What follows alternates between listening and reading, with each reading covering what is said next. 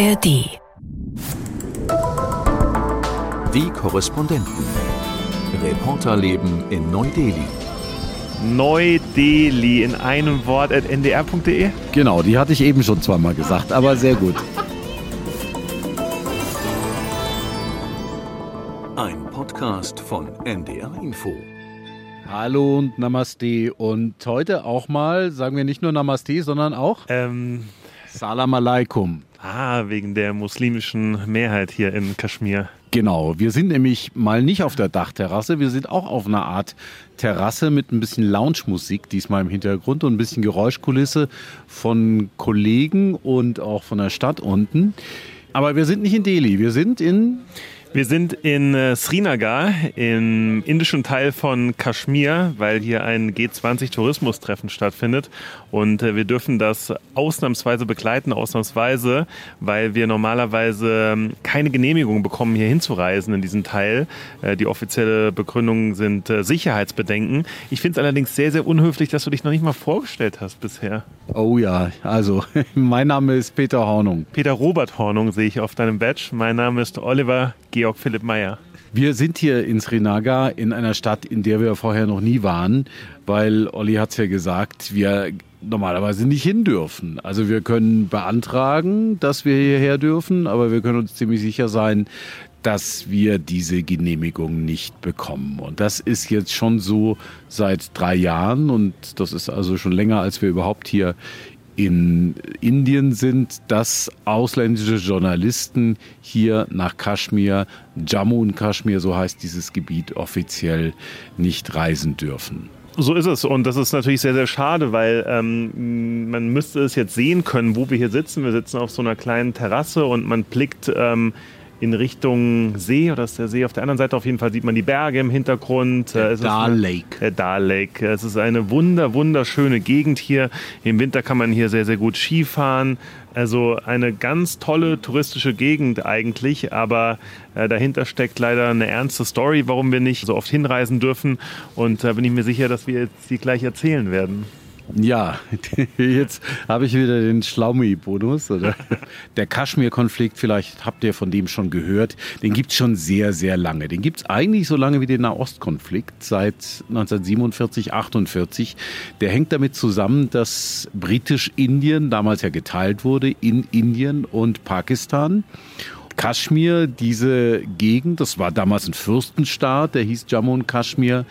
Die konnten sich, ich möchte euch jetzt die Details ersparen, aber die konnten sich zunächst nicht entscheiden, wo sie eigentlich hin wollten. Dann haben sie gesagt, sie wollen nach Indien, zu Indien gehören und am Ende war es dann so, dass hier ein blutiger Konflikt ausgebrochen ist. Und es gab über die Jahre fünf Kriege zwischen Pakistan und Indien um diese Region Kaschmir. Es gibt keine international anerkannte Grenze.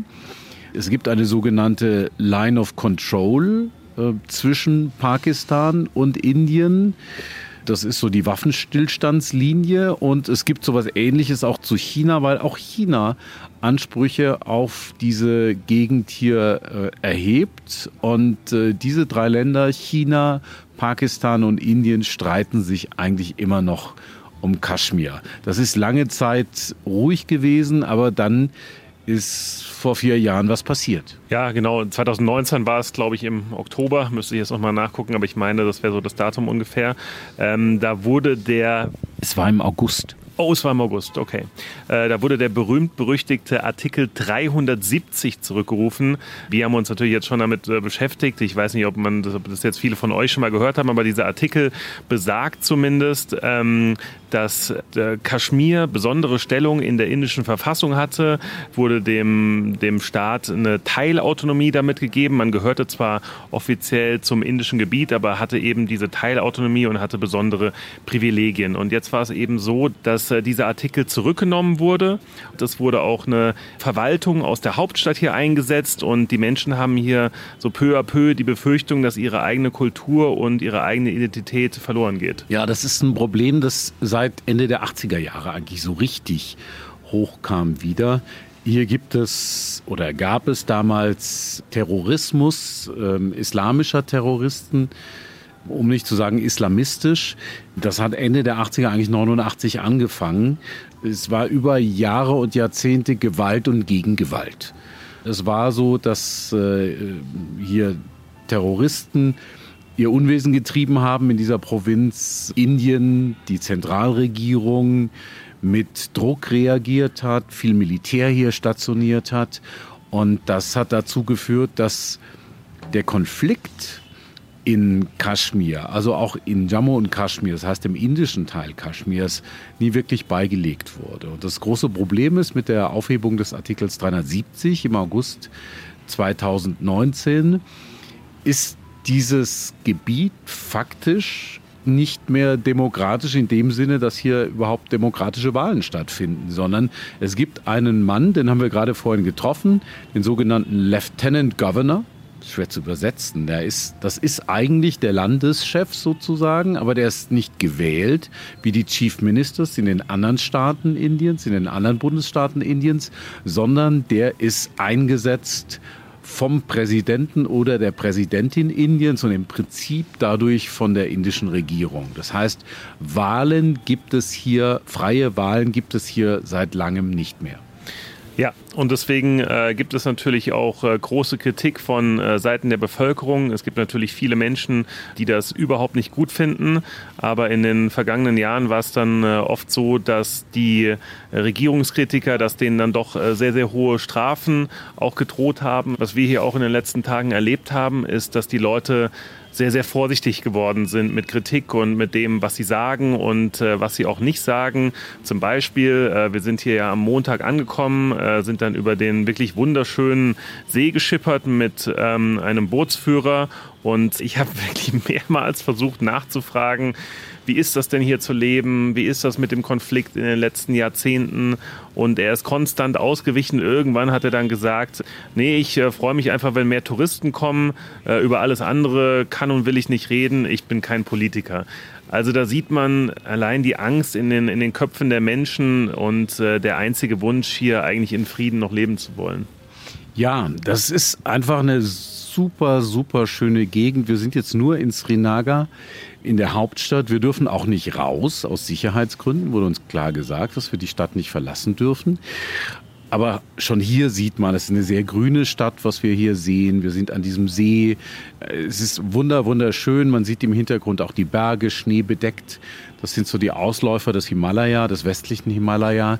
Das ist eine großartige Gegend. Die Menschen sind sehr freundlich, sind hauptsächlich eben, haben wir ja gesagt, muslimische Bevölkerung. Hätten wir ein kleines bisschen früher aufgenommen, hätten wir schön im Hintergrund auch noch den Muezzin gehabt, der zum Abendgebet ruft ja, wir sind jetzt dankbar, glaube ich, dass wir hierher durften und auch das indische Außenministerium, das hat es ermöglicht.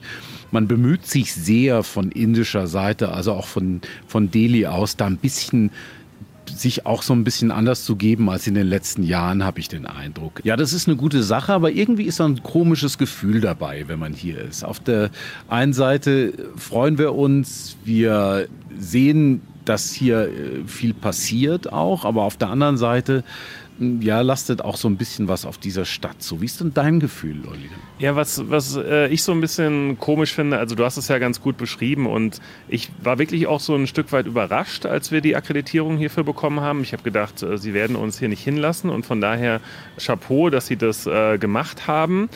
Aber was ich halt so ein bisschen schwierig finde, ist, es gibt ja offizielle Berichte, es gibt ja Studien, zum Beispiel von den Vereinten Nationen, von anderen Nichtregierungsorganisationen und da gibt es ja klare Daten und Fakten auch, auch über die Unzufriedenheit teilweise der Menschen, über die Anzahl derjenigen, die im Gefängnis gelandet sind.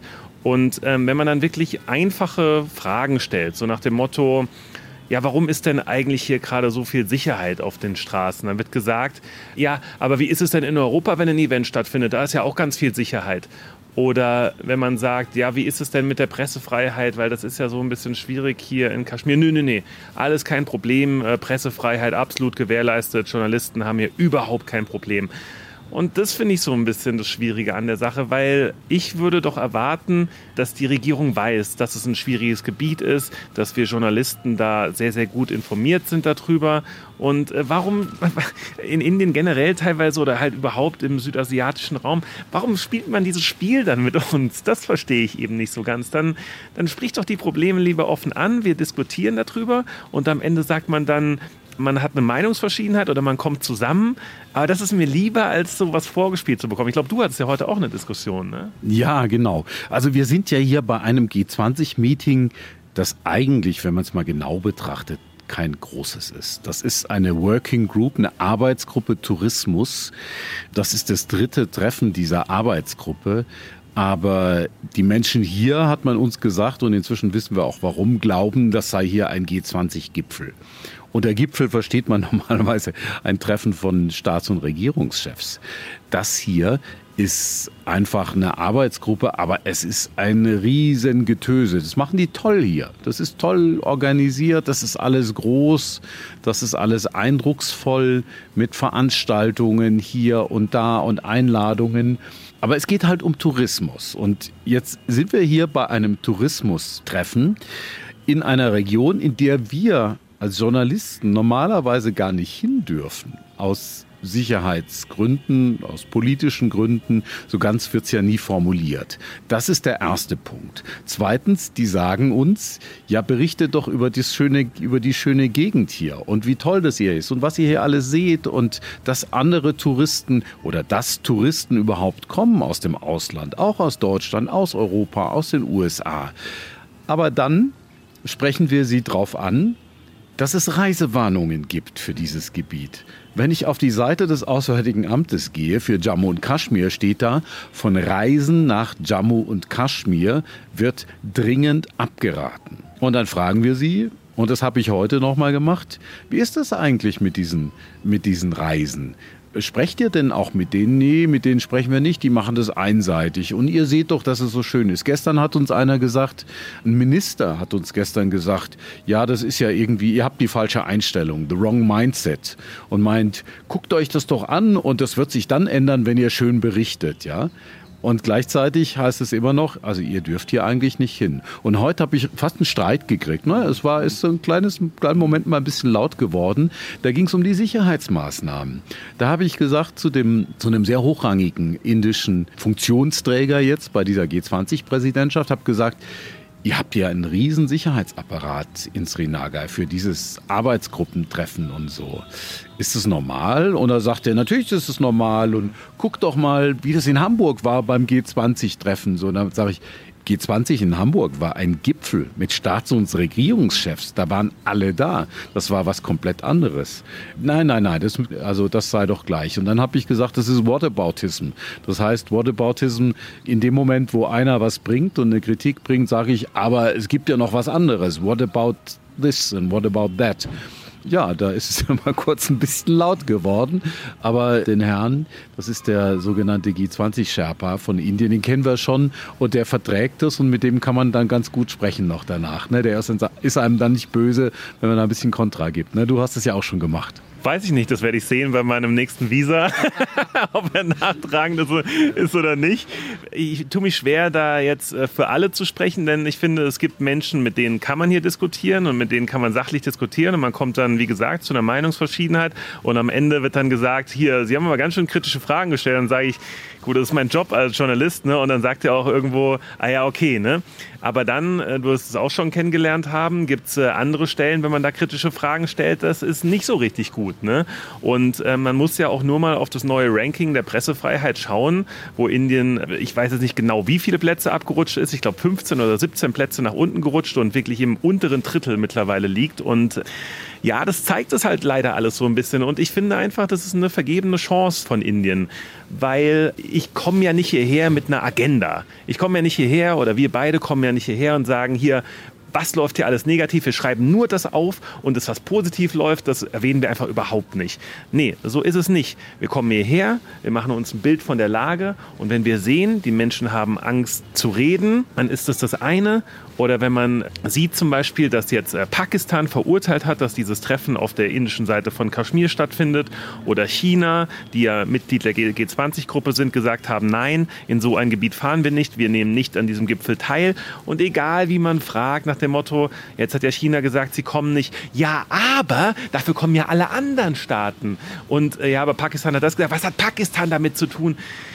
Ah, das ärgert mich einfach manchmal, dass man, dass man da nicht einfach diskutieren kann, ne? weil das kennen wir natürlich aus Deutschland ganz anders. Ähm, letzten Endes muss man sagen, wir sind hier in einem anderen Staat, wir sind hier in einer anderen Kultur, wir müssen uns irgendwo damit arrangieren, aber trotzdem manchmal, manchmal nervt es natürlich. Ja, absolut. Es gibt auch Dinge, die sind einfach anders hier. Ich habe ja vorhin diesen Lieutenant Governor erwähnt und da waren wir heute auch, mit denen haben wir ja nochmal getroffen und Hände geschüttelt und so. Und zuvor waren wir eigentlich bei etwas, wo wir dachten, es sei eine Pressekonferenz. Aber das war eigentlich, ja, was war das? Ich meine, eigentlich eher so ein Staatsakt. Es wurde nämlich, also er saß auf einer Bühne, hatte auch so eine Art Thron, alles war mit Blumen geschmückt. Im Hintergrund war eine Riesentafel, dass er jetzt mit der, ein Treffen mit der Presse hat. Und das war ein Bild von ihm und ein Bild des Premierministers, Narendra Modi. Und dann wurde am Anfang die Hymne gespielt und wir sind aufgestanden alle. Dann hat er sehr lange geredet, ein paar Fragen beantwortet, von denen ihm ein paar auch nicht gepasst haben. Da hat er dann englischsprachige Fragen auf Hindi beantwortet, jemanden, der kein Hindi sprach. Das war relativ deutlich. Und am Ende wurde nochmal die Hymne gespielt. Und dann war der Staatsakt sozusagen beendet. Hast du sowas schon mal erlebt und wie hat das auf dich gewirkt? Ja, ansatzweise hier in Indien. Also man kennt es ja, dass vieles so ein bisschen größer zelebriert wird ja auch, aber das war schon ja mit zweimal der Nationalhymne und äh, dieser förmlichen Einladung, die mir auch da davor dann erhalten hat. Ich meine, ähm, das Ganze, ich habe mich auch mit anderen Kollegen hier heute unterhalten, es zeigt ja auch einfach dieses neue Selbstverständnis von Indien, dieses, wir sind eine internationale Großmacht, wir machen alles ganz, ganz groß, wir spielen eine wichtige Rolle in der Weltpolitik. Das spielt ja alles mit rein in das Ganze und auch diesen Mini-Gipfel hier, würde ich sagen, dieses dritte Treffen der Tourismusgruppe, wie es ja offiziell eigentlich der Titel ist, äh, so als riesen G20-Ding aufzuziehen, das spielt alles in dieses Narrativ Narrativ mit rein. Äh, hört zu, Leute, wir sind nicht mehr das kleine Indien, wir bestimmen die Weltpolitik mit, vor allen Dingen in diesem Jahr. Und ähm, von daher äh, muss man immer so ein Stück weit schmunzeln, finde ich, darüber. Auf der anderen Seite verwundert es mich jetzt nicht mehr, dass man das äh, äh, so aufzieht. Und äh, ehrlicherweise muss man sagen, wer alles hier dieses Jahr nach Indien reist, ähm, Olaf Scholz war ja auch schon einmal da, wird definitiv nochmal zum G20-Gipfel kommen. Äh, Annalena Baerbock war in diesem Jahr zweimal da oder war es letztes Jahr? Sie war dieses Jahr einmal da, letztes Jahr im Dezember. Genau, genau, richtig. Also es zeigt natürlich auch, welche, welche Rolle Indien spielt und es ist nicht mehr so nach dem Motto, ähm, Deutschland Deutschland kommt hier als der große Partner und Indien sagt, ja bitte, bitte können wir. Nein, äh, beide Seiten haben das betont. Wir sprechen hier auf Augenhöhe. Also es zeigt die neue Rolle Indiens in der Weltpolitik und die nimmt man hier durchaus selbstbewusst an. Ja, ich glaube, Indien ist da auch unfairerweise so als geringerwertiger Partner behandelt worden, in, über lange Zeit auch. Und äh, Indien holt sich im Prinzip jetzt das zurück, was ihm schon lange zusteht. Also insofern finde ich diese Haltung von Indien sehr verständlich. Ich fand übrigens auch interessant, was heute äh, Amitabh Kant, dieser G20-Funktionär äh, von Indien, gesagt hat. Also er sagte klar, G20 ist ein besseres Forum als G7, weil da eben auch ein Land wie China dabei ist. Und bei G7, das ist halt dann doch eher ein elitärer Club. Also, es verwundert mich, dass er gesagt hat, äh, China, weil die Beziehungen zu China, äh, Indien, China sind ja auch nicht die besten. Genau, aber da sieht man auch, die sind pragmatisch. Die Beziehungen zwischen Indien und China sind wirklich nicht gut. Aber sie haben eine intensive Handelsbeziehung. Die Inder brauchen die Chinesen, wahrscheinlich mehr als die Chinesen die Inder. Und deshalb sind sie da pragmatisch und das ist ein Ansatz, den ich auch sehr richtig finde, dass man sagt, was brauchen wir, was braucht unser Land, was brauchen unsere Leute und was brauchen wir vor allen Dingen, um zu wachsen und unser Volk ernähren zu können. Und das sind halt wichtige Fragen, die sich den Indern stellen. Insofern glaube ich, hat er da schon recht. Ja, ich glaube, wir sind schon so langsam am Ende, würde ich sagen. Was nimmst, du, was nimmst du mit jetzt hier aus diesen drei Tagen Kaschmir? Also ich nehme erstmal mit, dass Kaschmir eine wunderbare Region ist, eine ganz tolle Region und dass ich eigentlich sehr, sehr gerne hier nochmal herkommen würde. Und ich hoffe, dass sich da auch die indische Politik Journalisten gegenüber ein bisschen ändert. Ich nehme mit, dass es immer noch ein, eine Region der Widersprüche ist. Es ist eine Region, die sich sehr entwickelt. Ich glaube, hier ist viel passiert, auch in den letzten Jahren aber dass es eben auch eine Region ist, die in Sachen Pressefreiheit und auch Minderheitenpolitik möglicherweise tatsächlich noch einige Fragen offen hat. Also das ist eine Region, auf die wir auf jeden Fall schauen müssen. Vielleicht noch ein bisschen mehr als bisher, weil gerade wenn man in eine Region nicht reist, dann ist es schwierig auch über die zu berichten. Dann hat man viele Sachen auch vom Hören sagen. Ich werde morgen und vielleicht auch übermorgen, ich bin noch ein bisschen da, hier noch ein durch die Stadt gehen, noch mit Leuten sprechen und einfach noch mal ein bisschen mehr sammeln, um dann einen gesamten Eindruck zu bekommen. Und du, Olli? Ja, ähnlich wie bei dir eigentlich. Ich muss jetzt nicht nochmal alles äh, wiederholen, was du gerade gesagt hast. Äh, ich finde eine, ich bin ja so ein Naturfreund auch und äh, mag einfach sehr, sehr schöne Natur. Man, ich habe gehört, man kann hier im Winter auch super Skifahren gehen in Gulmark. Als regulärer Tourist darf man übrigens dahin. Also wenn ihr das gerne machen wollt, können wir nur ans Herz legen, um so ein bisschen mal den Sprech vom G20-Tourismus-Meeting hier zu übernehmen. Nee, ist wirklich eine sehr, sehr schöne Region und äh, finde es natürlich auch schade, dass wir hier selten hin dürfen. Bin umso dankbarer, dass es jetzt einmal geklappt hat, dass man auch mal hier ähm, Eindrücke sammeln äh, konnte. Natürlich könnt ihr euch das bei Peter auch äh, im Radio anhören und wenn ihr noch die Bilder dazu sehen wollt, dann könnt ihr euch von äh, Montagabend die Tagesthemen könnt ihr mal reinschauen. Da gibt es einen kurzen Beitrag und ein kurzes äh, Live mit mir und vielleicht hilft das auch nochmal, das Ganze einzuordnen. Ansonsten ganz lieben Dank wie immer fürs Zuhören. Genau, wenn ihr Anregungen habt, Kritik, wenn ihr irgendwas schreiben wollt, schreibt uns an neudeli.ndr.de, neudeli.ndr.de und ansonsten wünschen wir euch einfach eine gute Woche, oder? Absolut, ja. Und wenn ich jetzt noch die E-Mail-Adresse wüsste, die ich nie weiß, sag mal ganz kurz, ich probier's. Neudeli in einem Wort at ndr.de? Genau, die hatte ich eben schon zweimal gesagt, aber sehr gut.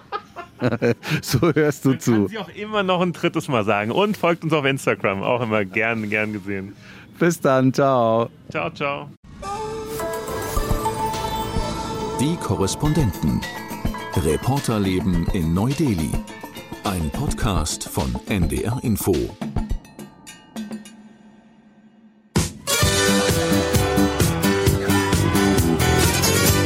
Schuss auf das Tor! Tor!